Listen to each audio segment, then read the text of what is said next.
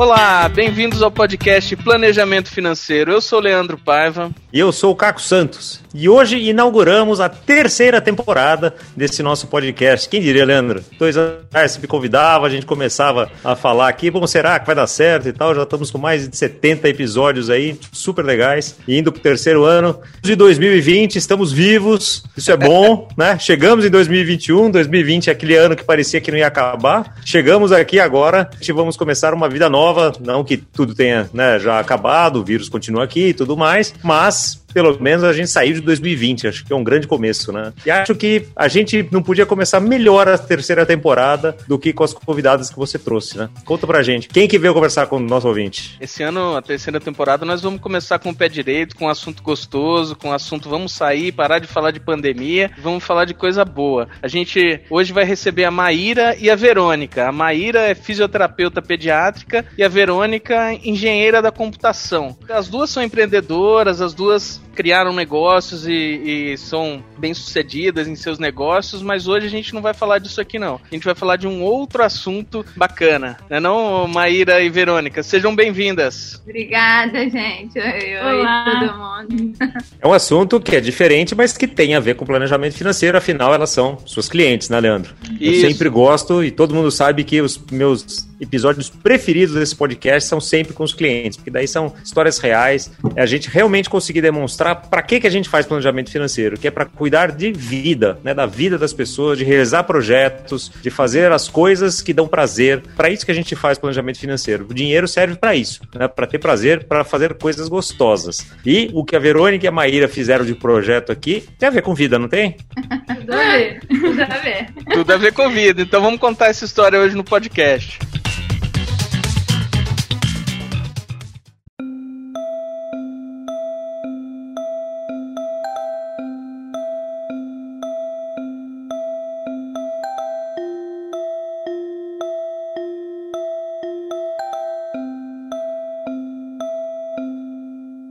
Vou começar perguntando como vocês se conheceram, onde que vocês estão agora, como é que vocês chegaram onde vocês estão. Conta aí um pouquinho pra gente. A gente se conheceu é, no Aikido, é uma arte marcial que eu pratico há um pouco mais de 15 anos. E há uns anos atrás, há uns 5 anos atrás, a. Maíra é, apareceu lá no treino um dia e foi tudo bem rapidinho a gente conheceu, começou a ficar um depois, um tempo depois eu pedi ela em casamento. Não, eu tenho uma amiga que chama a Verônica até hoje de ligeirinha.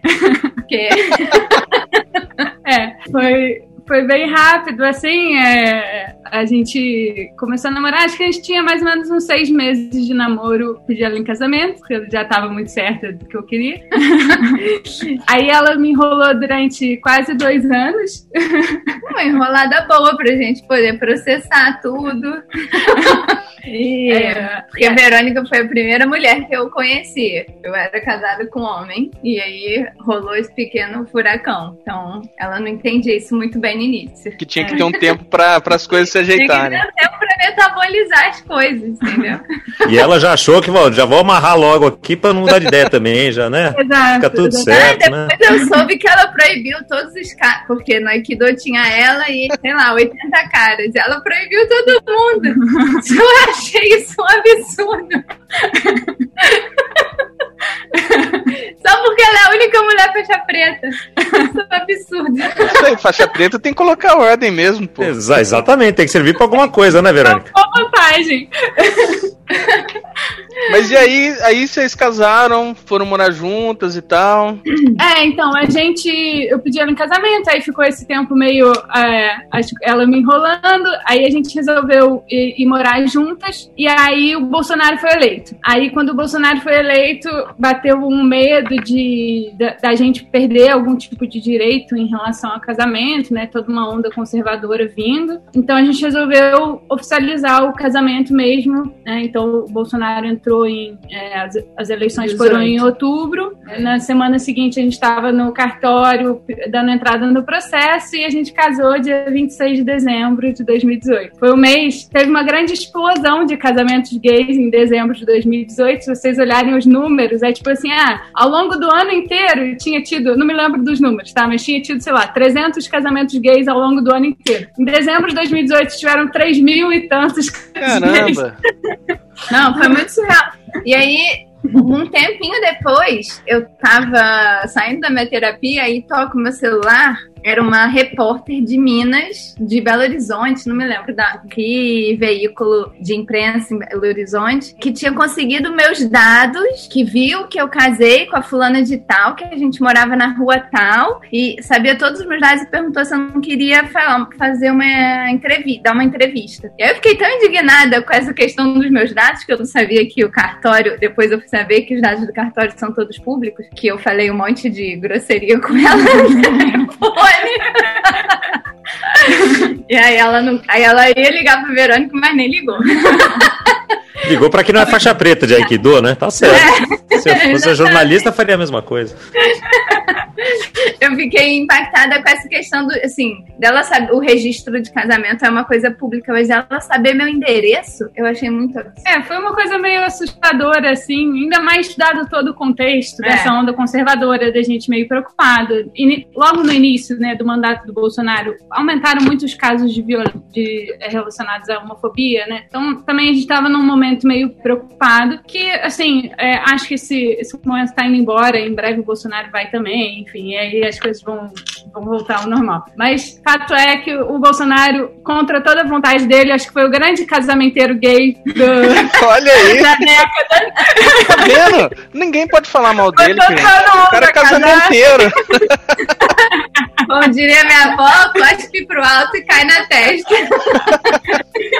Mas bacana, aí vocês estavam lá casadas e tal, e em muitos casamentos, grande parte dos casamentos, surge a ideia de ter filhos. Aí surgiu a ideia para vocês também. Exatamente, é uma coisa que é, desde isso a gente conversa. Eu e a Maíra a gente casou um pouquinho tarde, sei lá, não sei, com, com 30 e poucos anos. Acho que já era uma ideia que já estava um pouco na cabeça das duas, assim. Para nós mulheres, né, a pressão do, do, do, tempo, da idade é muito mais forte do que para os homens. Então, logo quando a gente casou, a gente já, já pensava é, um pouco nisso, assim, e aos poucos fomos amadurecendo a ideia, pedimos indicações de, de médicos também, né? E aí mais ou menos, né, mais ou menos nessa mesma época que a gente casou, né? Foi quando a gente começou também as tentativas de engravidar, né? Foi na mesma É, época. a gente foi um, po é, um pouco depois de, casou, de casados, a gente foi ver uma médica, né, para entender do que, que a gente estava falando. Porque, assim, default, a Verônica é para ontem e eu preciso de um tempo. Então a gente foi no médico, aí eu ia sentir o médico, ver. Para mim, to, é, saber que eu ia passar por um processo todo manipulado, cheio de remédio e etc., me dava um monte de coisa na cabeça. E a Verônica, ela é toda mais objetiva. Então a gente foi no médico para entender do que a gente estava falando e pensando, né, pra, especialmente para mim, o que, que significaria ter um filho não contra a mulher, mas ter um filho de uma maneira, concepção que não é, digamos, natural, né? Uma concepção artificial. Mas e, foi um pouquinho depois que a gente casou. E, e, aí vocês já tinham decidido quem que ia engravidar ou não? Ou ainda estava na, nessa... Não, já por conta da idade, né? Eu sou quatro anos mais velha que a Verônica. Então, eu tô com 37. E a gente, primeira, quando a gente fez a estimulação ovariana, né? Que é a primeira parte do tratamento, eu tinha 35. Então, já tava, digamos, na janela. É porque na janela, né, do, do critério médico para ter bons ovos do que supostamente é uma mulher em boa idade fértil. É, pelas estatísticas, a partir dos 35 anos, a, a fertilidade fertilidade da mulher começa a cair muito significativamente. Os percentuais, eles vão piorando, os percentuais de sucesso da gravidez, né, eles vão piorando numa taxa meio assustadora depois dos 35. Então foi exatamente o momento que a gente fez. Quando a Maíra estava com 35, foi quando ela fez a primeira etapa do processo, que é tirar os óvulos para congelar. A partir daí, agora é, ela está com 37, mas esses óvulos ainda são de quando ela tinha 35. O tempo para, assim, é, é meio uma mágica mesmo. É, então. É... Tem um termo, inclusive médico, que eu fui depois descobrir para esses. Não especificamente, mas quando você faz, é, tira o óvulo, fertiliza e congela já um embrião, se chama é, animação, o estado em que eles ficam é de animação suspensa, que é um negócio que vai ser animado no futuro, mas está em suspensão, está congelado. É meio doido isso. Mas é isso, congela o tempo, para o tempo, né? E aí você tem é, aquela taxa de fertilidade, então, mantida. Então foi bem nesse, nesse momento dos 35 anos dela que, que a gente fez. Então, nós duas queremos é, gestar se a gente tiver fôlego para ter mais filhos mais para frente, eu ainda pretendo engravidar também. Mas ela foi a escolha natural de ser primeira pela questão da idade. E quando vocês começaram a pensar isso, como é que funciona essa questão de, de doador de, de sêmen? Como é que funciona isso? Para mim é um mundo muito, muito diferente. Eu não conheço nada. A gente já trocou uma ideia sobre isso, mas como é que funciona isso? Depois eu vou contar uma história que eu conheço aqui que é bem divertida. Mas conta como é que foi para vocês. A gente foi olhar. Na real, a gente visitou dois médicos, né? Três. E todos eles recomendaram o Banco Americano de Doação de Esperma. E a gente foi lá olhar. E é literalmente um supermercado de esperma. E chama Fairfax. Uh... É, Fairfax Cryobank. E é, e é um supermercado. Você tem lá as, as categorias, se você quer uma, uma amostra com olho azul, com olho verde, cabelo liso, cabelo enrolado, pele assim, pele assada, veio de que país, Aí, se você paga mais não sei quantos dólares, você vê o mapa astral. Se você paga mais não sei quantos dólares, você vê fotos, de Lifetime Series, né? Desenho até a foto da idade que a pessoa doou. Você pega, paga mais um pouquinho, você vê, sei lá, é, histórico familiar de três gerações passadas. Então, é um supermercado, assim. É, e foi muito. A gente deve ter pesquisado uns 40, uns 40 números, né? Porque a gente não sabe o nome de ninguém. Então, é. a gente deve ter pesquisado uns 40 números, querendo, que foi uma parada que a gente aprendeu nesse tempo, a gente estava querendo um super-homem, né? Na, sem problemas na, fi, na, na família, na, na família nas doenças, é.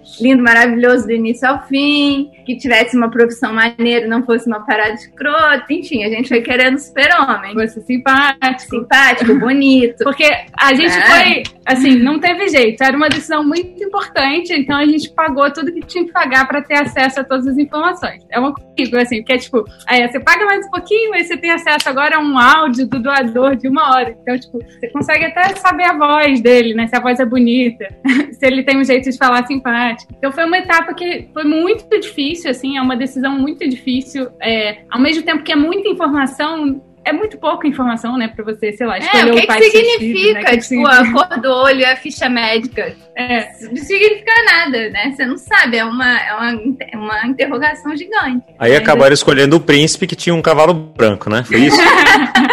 Olha, a gente procurou. a, gente escolhe, a gente escolheu um, um doador. Aí a foto dele no final, na, dele de quando ele doou tinha um bigode. A Verônica, ah, com bigode eu não quero. Fiquei, cara, não nasce com bigode, cara. Pode ser até uma menina, cara. Aí Mas é um bigode muito horrível, gente. Aí eu... Você tem que pensar que esse ano ele tá usando máscara, então ninguém nem tá vendo é, isso, tá vendo? A gente chegava do trabalho, abria o vinho e ficava lá, entendeu? É. Durante, sei lá, semanas e semanas. Era assim, pelo menos uns dois por dia, porque como tinha uma hora de entrevista, né, era muito demorado o processo de olhar cada um. Então a gente tentava fazer uma média de dois por dia. Aí, é. aí a gente olhou esse, o bigodudo, aí depois olhamos mais 40. E no fim das contas a gente ficou com o bigodudo mesmo. É. Não, teve um até que a gente escolheu que era bem assim, bem galã de cinema mesmo. Ah, Ele é era verdade. lindo, mas aí tava esgotado. Aí, é. Chegamos tarde. É. Pô, o galã todo mundo vai querer, né? É. Eu fico aqui indecisa, chegamos tarde.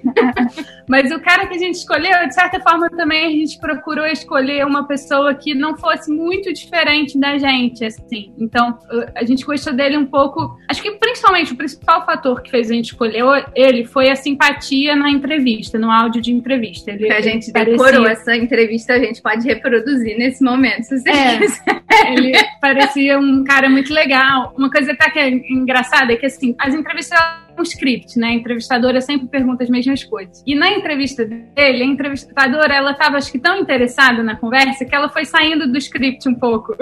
Se apaixonou. Pegou o telefone dele, com certeza.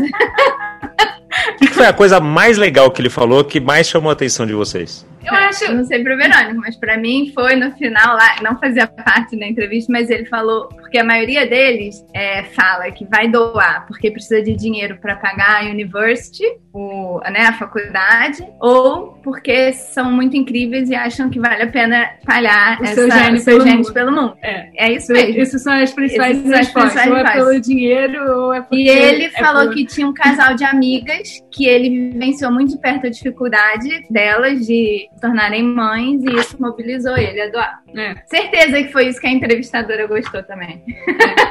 então foi isso, assim, não sei Verônica, mas pra mim me mobilizou realmente. Que E bacana. assim, pa- dando alguns passos atrás, na verdade, também teve. é- é- esse momento da escolha do, do doador foi, acho que, um, um dos momentos mais difíceis, assim, de, em termos de, de tomar uma decisão muito. Ah, muito difícil de tomar mesmo, né? E aí, antes da gente ir para esse banco americano, né? Primeiro que a gente pensou na possibilidade de, de um amigo doar, é, e isso é uma coisa que, para mim, eu, é, eu não sabia. Isso, na verdade, não é permitido pela lei. Os médicos, eles não fazem. Isso é uma coisa realmente, assim, que se você pedir, falar pro médico, ah, eu queria que fosse o doador, fosse um amigo meu, eles não fazem de jeito nenhum. Porque isso pode dar uma série de complicações depois da pessoa é, doou, mas depois quer ser pai, quer, quer voltar atrás. Ou até mesmo uma coisa que a gente só pensou depois é que tem a família do cara também, né? Então, tipo, eu cheguei a conversar com um amigo meu que eu achava que poderia ser o doador, e ele a princípio topava. E aí depois ele contou pra mãe dele que ele pretendia doar, e aí a mãe dele falou. ah, vai tipo, ser meu neto, sai fora. "É, eu vou tratar como neto. Vai Então, ser meu neto, você faz o que você é, tu- então, é uma questão muito complicada e que, então, a lei não permite. Então, isso foi uma coisa que passou muito forte pela nossa cabeça, que a gente amadureceu muito. Chegamos a escolher a pessoa, conversar com a pessoa, e quando a gente foi pro médico mesmo, todos, todos eles que a gente consultou falaram: não, não tem como. Se quiser realmente fazer desse cara, o que, que você vai ter que fazer? Eu vou ter que apagar a sua ficha aqui do seu cadastro. Você vai ter que voltar com ele aqui como se ele fosse seu marido. E aí eu, eu vou fazer todo o procedimento como ele sendo um pai oficialmente. E aí a certidão da criança vai, nascer- vai sair no, no seu nome e dele, né? Aí depois a gente teria que abrir uma, comprar uma briga judicial de- da cara abrir, gua- É, abrir mão é que é guarda. possível, nem sabemos. Não é possível. É, enfim. Mas, É, abrir mão da guarda e pra, aí para registrar no meu nome da Verônica, enfim, aí era, é, imagina. é meio inviável. Então É. desistimos dessa ideia. Aí outra, outra ideia também é fazer com um banco, é, com o banco de esperma brasileiro. Isso tudo pra baratear, porque, né, no fim das contas a gente sabe, a gente É, tinha uma Não ideia, falamos de números ainda, mas a gente, mas é, a assim, uma cada, ideia de que ia ser bem caro. Então, isso tudo é- na nossa cabeça eram alter- alternativas para baratear todo o processo. É, até porque a gente não, a gente não fez muito planejamento financeiro disso. Antes, assim. é. a, a gente foi um pouco descobrindo o tamanho do, do rombo no- durante o processo. Do investimento, não chama eles de rombo. Então. É, então, olha só, cada, cada amostra de esperma custa mil dólares. É, Aí a gente foi no médico e ele perguntou quantas amostras a gente precisaria. Aí ele falou seis. Falei, cara, eu falei, cara, Um apartamento. É, pode, pode falar palavrão? Não. Eu, não tem condições de eu gastar 30 mil reais em porra. Não vai acontecer. nem, não tem a gente, na verdade, a gente se consultou com outros médicos e a médica que a gente de fato decidiu fazer falou: não, pode comprar uma amostra só, e aí a gente vai fazer com essa uma e tal. Porque isso é um outro, é um outro dado, assim. É um, não só o banco Fairfax, esse banco de, de doação, é um supermercado, como é um mercado de reprodução humana. A gente encontrou médicos com atitudes que, no, no nosso vista, não foram maneiras, sabe? Tem, uma, tem toda uma discussão ética e do poder mesmo que essas pessoas têm de dar vi, criar vida, realizar um sonho de um casal, hétero ou não. ou homossexual, enfim. Então tem toda uma discussão assim, a gente foi se dando conta de um mercado mesmo. É, eu acho que de certa forma eles exploram um pouco o desespero das pessoas. É. Então, tipo assim, ai, compra logo várias, porque pode acabar. É, pode acabar, é. pode dar errado, pode não sei o quê. E você vai fazer o que o médico falar. É. Não tem jeito. Mas daí o, o, é importado, então? É, é, filho de vocês é meio é gringo? gringo? Sim, é. sim, só não vem com green, card, mas. É. Bem, paga menos imposto, né? Senão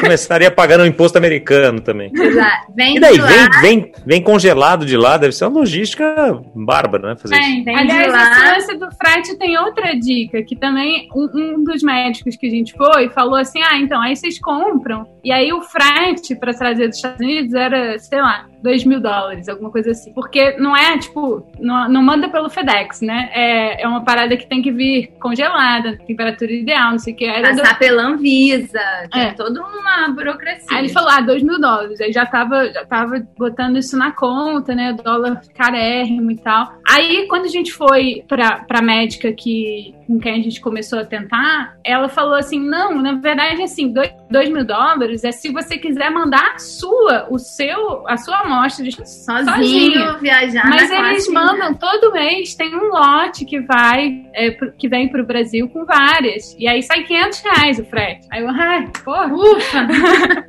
Mas o cara, o, né, um dos primeiros médicos não avisou isso pra gente. A gente foi saber depois. Então, provavelmente existe certamente um mercado negro. Tem algum esqueminha. É. Com certeza. É, é, uma parada aí de, sei lá, eu acho que talvez, eu não sei, tentando dar alguma justificativa pro médico que falou pra gente pagar dois mil reais, eu não sei. Talvez ele esteja acostumado a atender clientes tão ricos que queiram, tipo, ah, eu quero a minha amostra agora e manda a minha. Não quero esperar um mês para vir no, no ônibus, entre aspas, né? pra vir com a galera. então, assim, talvez tenha gente que opte, né? Tem gente que faz todo esse processo carérrimo só para poder escolher o sexo do bebê, por exemplo, é. né? Então, deve ter gente que quer pagar dois mil dólares para o seu esperma vir sozinho. de primeira classe. E daí não tem um banco local? Tem um banco brasileiro que serviria e tal? Por que, por que o gringo e não o brasileiro? A gente entrou no Banco Brasileiro e é uma planilha de Excel, com quase é uma, nenhuma não é, é, é, uma planilha do Google Docs ah, tá. online, tá. assim, né? Tipo, porque o sistema. O... Editável! Surreal.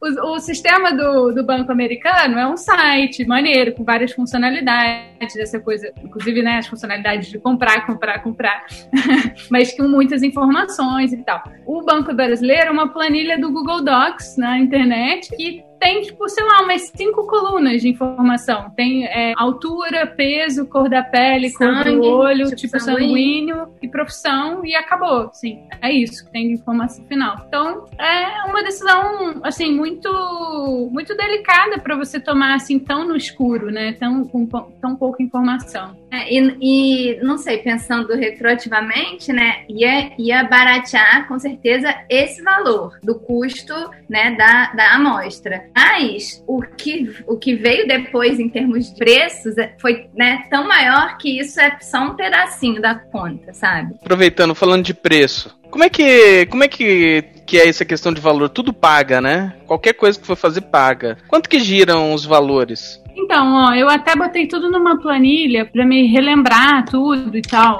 No total, do, eh, ao longo desse processo, a gente precisou fazer quatro tentativas, né? Que é um cenário meio normal, tá? A gente, pelo que a gente escuta falar, a maioria das pessoas precisa fazer algumas tentativas mesmo até dar certo. É, isso gente... em qualquer inseminação, né? Sim. Isso aí daí, é. porque daí, porque essa parte do processo é igual é. é, e aí assim, você pode dar uma super sorte e, uhum. e engravidar de primeira, mas a gente precisou fazer quatro tentativas e eu acho que isso é um uhum. número razoável de tentativas, assim. e é daí é sempre com a mesma amostra de sêmen daí? É, é, então, aí funciona assim o processo, né? Você faz no início do processo, você vai fazer uma, uma super estimulação dos ovários para produzir muitos óvulos de uma vez, né? O normal é produzir um óvulo só, num ciclo. A Maíra produziu 22 óvulos, isso é um, um resultado enorme, na verdade, o esperado era uns 10 óvulos óvulos. Ela teve uma resposta meio exagerada ao remédio, produziu 22. Foi horrível, ela ficou cheia de dor e tal, mas... Ah, não conseguia andar onde antes. É. Mas aí extrai esses 22 e aí bota já no in vitro, né,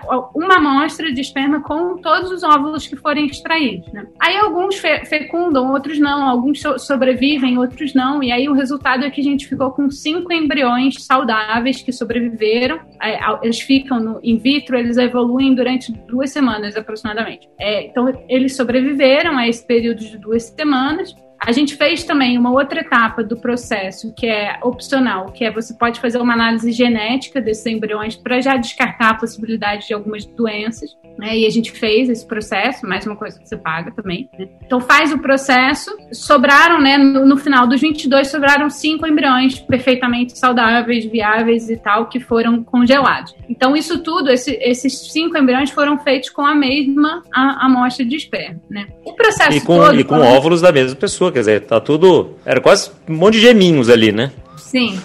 É, irmãos, não gêmeos. É, Irmãos, é, que foram, okay. foram fertilizados no mesmo dia, na mesma hora. No mesmo dia, na mesma hora. Tá. É, sim. é nesse Os sentido. mesmos DNAs, vamos dizer assim, é isso que eu quis dizer. Sim. É. sim. Aí, assim, a gente gastou no total aqui aproximado, tá? Tem algumas coisas que eu não lembro o valor exato. Por exemplo, remédio. Foi tanto remédio desse tempo todo que o valor dos remédios eu não tenho certinho mas em torno de 67.500 foi o que a gente agora. gastou é. É, até agora. É, então, vou arredondar aí, porque ainda, ainda, ela ainda vai continuar tomando remédio por um tempo, então 70 mil foi. Reais. O... Reais, reais. É, já, já converti os valores que a gente gastou em dólar. Isso porque, assim, a gente não fez coisas que casais de mulheres especificamente podem fazer, que seria estimular, implantar nela. Então eu teria que tomar remédio, ela também. Ou é.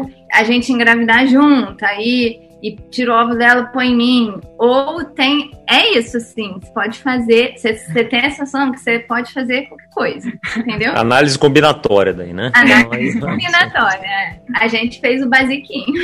É. Uhum. Eu, esses dias eu fiquei sabendo de uma pessoa que, que vai fazer assim, tipo, ela quer já de cara. Ela, o objetivo dela é engravidar de gêmeos, um gêmeo com o óvulo dela e um gêmeo com o óvulo da esposa. Então, tipo, é, é meio que o cúmulo da, da, da, brincadeira ali, você faz o que você quiser, né?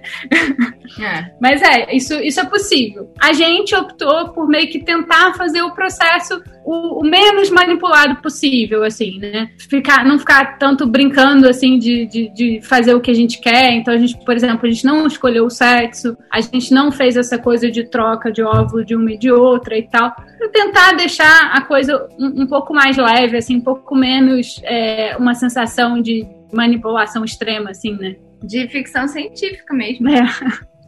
Ó, eu vou, vou fazer aqui um, um, overview dos gastos, tá? Tem as consultas médicas em si, a gente gastou isso aí uns torno, um, em torno de 1.500, 2.000 reais com consultas, porque a gente quis conhecer alguns médicos, algumas opções de médico. Aí vem o processo de escolha do esperma né, e, e, compra do esperma. Isso a gente gastou em torno de 6 mil reais, então já, já convertendo os valores de, de dólar para real. É, e aí isso né, inclui essa taxa que você paga para ter acesso às informações é, do doador e a compra da, da amostra em si. Né? Beleza, depois disso vem a, a primeira etapa que é você fazer essa estimulação para produzir muitos óvulos, extrair os óvulos, fertilizar in vitro e congelar. Essa grande etapa custou em torno de 25 mil reais, tá? Então, essa é a etapa unitária mais cara, assim, que é esse processo todo. Que você toma uns remédios muito caros nessa etapa, inclusive são, são remédios injetáveis na barriga, assim, chatinho de, de tomar, não é comprimido.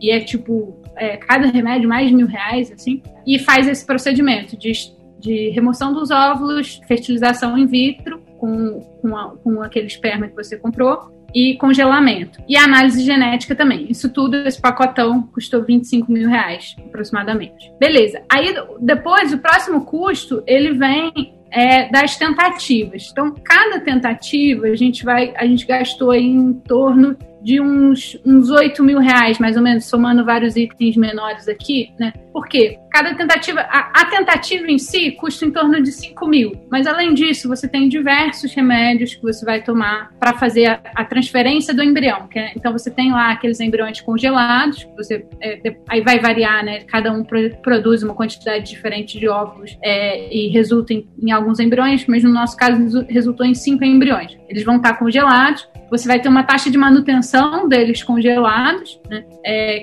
de, de mil reais por ano quando você precisa descongelar, mais mil reais para descongelar.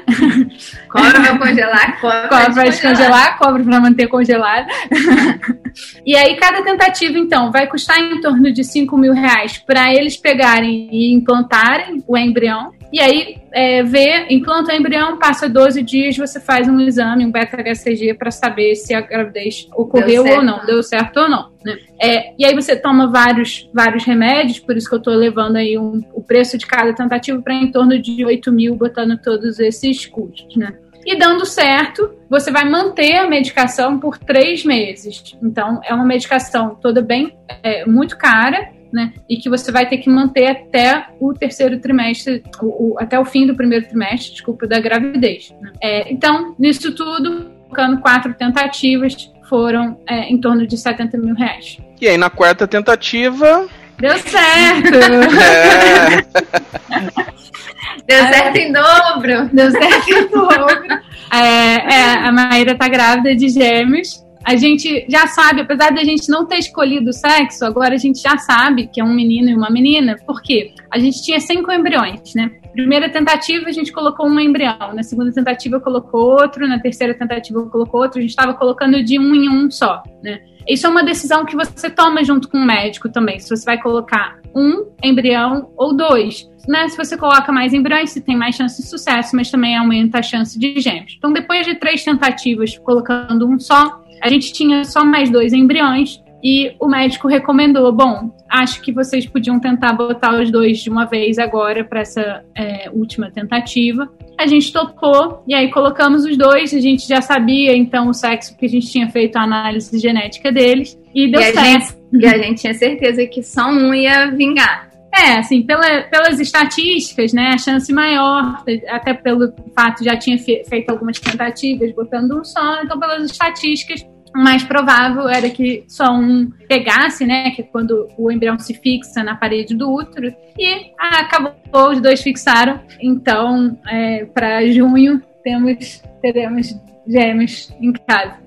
Um casal, que legal. Um casal, é. Gente, uma pena, você ouvinte que está ouvindo esse depoimento aqui, eu sinto muito por você, que você não está vendo o sorriso dessas duas aqui na tela.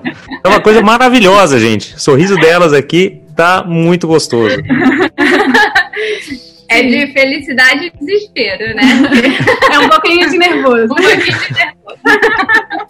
É. Ah, realmente, assim, a gente tá muito, muito, muito feliz. É, cada tentativa que não dá certo, por mais que, sei lá, várias pessoas já tinham falado, ah, pô, quando a tentativa não dá certo é difícil. Mas acho que não, só sentindo na pele você vê o quanto é difícil quando uma tentativa não dá certo, né? Uma sensação. Ainda mais quando você, tipo, já, já sabe o sexo e tal, é, já, já tem toda uma sensação de que é uma pessoinha ali, né? É estranho você pensar, ai, tenho cinco filhos congelados. Não, eu acho legal, assim, que vocês têm essas sensações todas. O Leandro tem dois filhos, eu tenho duas filhas. E, assim, na primeira filha foi, assim, foi rápida a gravidez, mas na segunda a gente tentou vários meses, né? E minha esposa uhum. fez ultrassons para saber quanto que tava ovulando e não sei o quê. Uhum. E a gente foi monitorando. Então, ela uhum. veio, assim, deu um pouquinho mais de trabalho, né? Não chegamos a fazer tratamento, mas deu um pouquinho mais de trabalho. E, e essas decepções, assim, puxa, não foi nesse mês, puxa, não sei o quê e tal. E a alegria de, nossa, agora estou grávida e tal. É. Eu acho até que foi legal de vocês terem experimentado isso, né? Talvez não tivesse a mesma graça se tivesse sido na primeira, né? Sim. É, depois de passar, depois né? Isso, a claro. Terceira, a terceira tentativa foi mais difícil, porque deu um positivo, mas um positivo baixo. Então, a gente teria que refazer o beta-HCG dali quatro dias. Então você fica 12 dias uma puta tensão. Aí faz, aí faz, aí o resultado é tá meio grávida, não sabemos. Aí quatro dias depois faz de novo. E aí esse esse o segundo exame a taxa estava menor. Então tipo parecia um cavalo mais alto, sabe? Uhum. Então é. essa foi muito. Mas é, Mais a terapeuta fala que a gente, eu posso escrever um livro, porque a gente viveu todas as facetas, entendeu? Então agora com gêmeos. E você está escrevendo esse livro, Maíra? Não, ainda não. Deixa, eu vou ter bastante tempo, eu acho. Posso dar uma dica? Ah, vai não, gravando, hein? vai gravando emoções, porque assim, daqui a seis meses você não vai lembrar dessas emoções que você está vivendo agora. Então, Sim. Então, vai registrando isso de alguma forma, nem que seja 10 minutos por dia, mas no, no mínimo você vai ter um material para falar, puxa, ó, tá aqui o livro, né, dia a dia, porque já, já vi várias, vários autores falando isso, que a, a, nossa memória nunca é a mesma coisa do que quando a gente viveu aquilo, né? Então, uhum. quando tá muito fresco, é. assim, é legal de você registrar. Eu escrevo algumas coisas, né? Escrevo, porque eu, eu particularmente elaboro elaboro muito isso na minha terapia e no meu trabalho com criança. Eu trabalho com bebê e trabalho com bebês de, de, em todas as circunstâncias, trabalho com, enfim, bebês que têm dificuldade, bebês que não têm, enfim. Então, eu, os registros são meio misturados, assim, mas não são ainda oficiais, digamos, para esse livro mas de alguma maneira eu escrevo. Se colocar a quantidade de terapia que a gente fez na conta, aí explode esse valor, aí... não vamos nem falar. Porque nós duas fazemos terapia duas vezes por semana para digerir isso tudo, para ficar tranquila. Mas enfim, é, eu acho que no, no, no meu sentimento em relação às tentativas que deram errado é que por mais que tenha sido muito, muito difícil, também foi o processo de amadurecimento da ideia de ser mãe, né? Eu acho que lá atrás, quando a gente começou a tentar, eu tinha menos, sei lá, menos certeza ou, ou, mais dúvidas em relação a será que esse é o momento ideal? Será que eu tô sendo apressada, né? Porque a Maíra me chama de ligeirinha. Será que eu tô sendo apressada? A gente acabou de casar. Será que a gente devia ter esperado um pouco mais? Enfim, é, são dúvidas que passam pela cabeça, né? E conforme a gente foi fazendo as tentativas, essas decisões elas vão amadurecendo, foi ficando cada vez mais claro que era uma coisa que a gente realmente queria. É, até por isso que a gente insistiu, mesmo sendo doloroso tentar, cada tentativa, você tinha guardado né, a dor da tentativa anterior que não deu certo. E, então, acho que isso tudo é, traz com certeza um amadurecimento bom daquela decisão, de, porque é uma decisão né, tão é, importante que muda radicalmente a sua vida e daquelas crianças para sempre, né? tem, tem um lado bom de não ser assim também de uma hora para outra, né? De você ter tempo e, e, e é, terapia para digerir isso tudo. Leandro, e você e Raquel tiveram essas coisas também? Será que a gente tá pronto? Será que não tá? Porque eu e a minha, minha mulher tivemos. Muito. É. A gente demorou sete anos para ter filho, porque a gente falava, não, não é a hora. Ah, não, espera mais um pouco. Todo mundo passa por isso, é super normal. Eu acho que é. faz parte do amadurecimento pra gente querer ter o filho mesmo, né? Exato.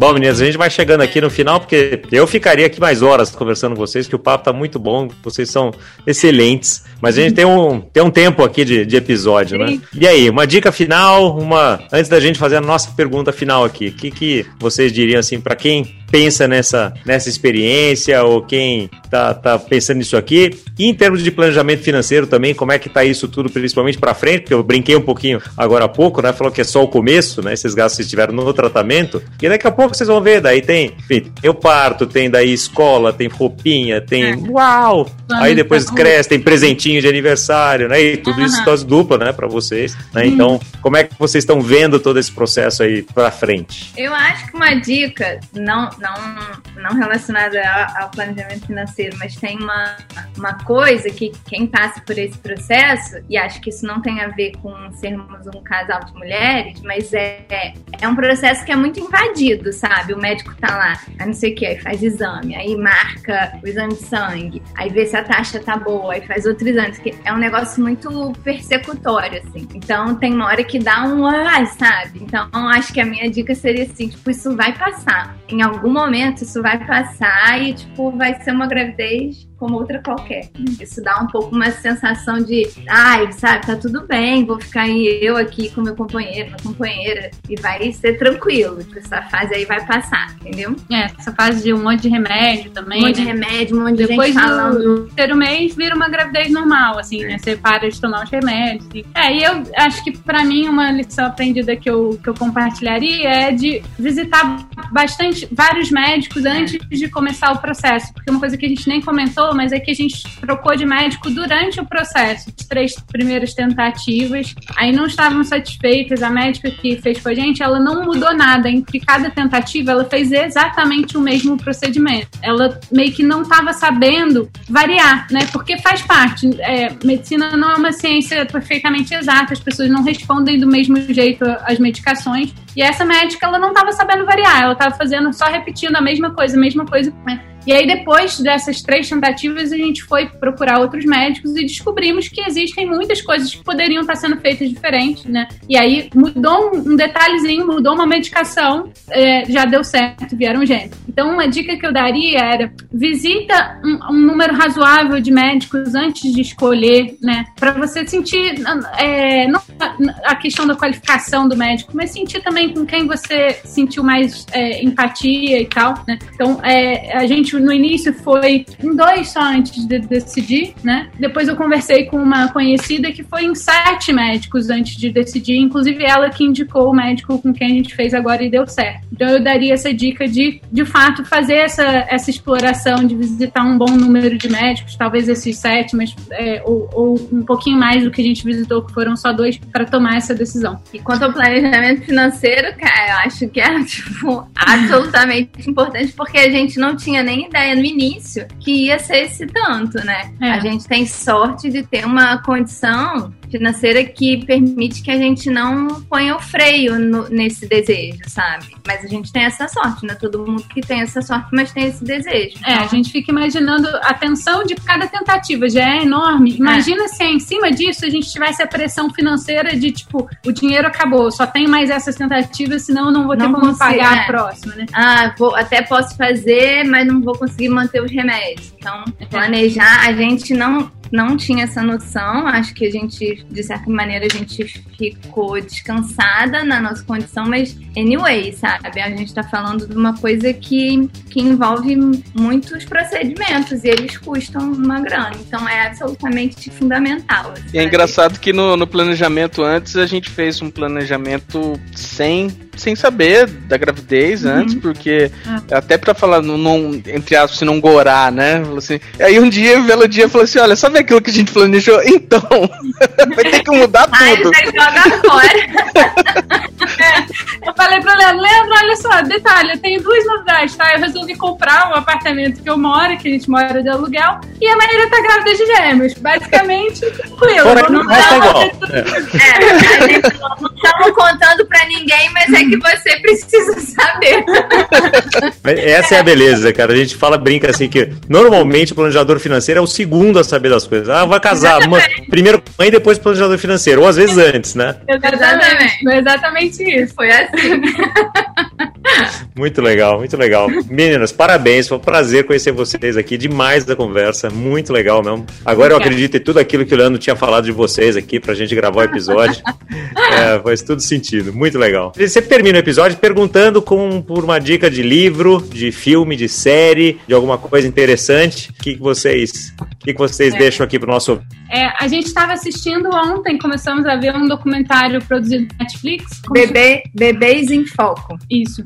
Fala sobre uma série de estudos científicos é, super recentes, assim, diversas descobertas sobre as transformações que ocorrem no corpo dos pais, né? Então, mudanças que ocorrem no cérebro mesmo dos pais. Da mãe é, e do pai, da porque eles os homens não diferenciam. imunes a essa transformação É. é, hormonal, na real. Eles fazem análises químicas do leite da mãe em diferentes momentos da vida do bebê, é, análises também da- do desenvolvimento do, do bebê, enfim, é super Tem, interessante. é, essa tem um episódio que fala, em resumo, que se você tem um cachorro em casa, um gato, isso é, e o cachorro lambe a cara do neném recém-nascido, é ótimo para o Pra sistema imunidade. imune do neném. Eles mostram isso. A gente tem dois vira-latas em casa, então ficamos radiantes. Você deixa já tem um para cada bebê já. Exatamente. E você não precisa pagar o médico lá na frente. É só deixar o seu cachorro lamber Melhor economia, ó. Dois cachorros adotados. Ainda vão cuidar das crianças pra gente. Ó, e já quero deixar um convite: é o seguinte, para ano que vem, a gente repetir esse, esse podcast, mas é contando como é que foi o primeiro ano de ter dois bebês em casa. Sim, com é. certeza, podemos. Com, com certeza a gente não sabe falar nada agora sobre isso, mas saberemos daqui a um ano. É. É, vai ser difícil achar um horário que os dois vão estar tá dormindo e vocês vão estar tá acordadas, né? Mas a gente procura achar esse horário. É, depois de seis meses vai estar tá melhor. Depois de seis meses, vai, né? Como é pra junho, depois de seis meses vai estar tá melhor.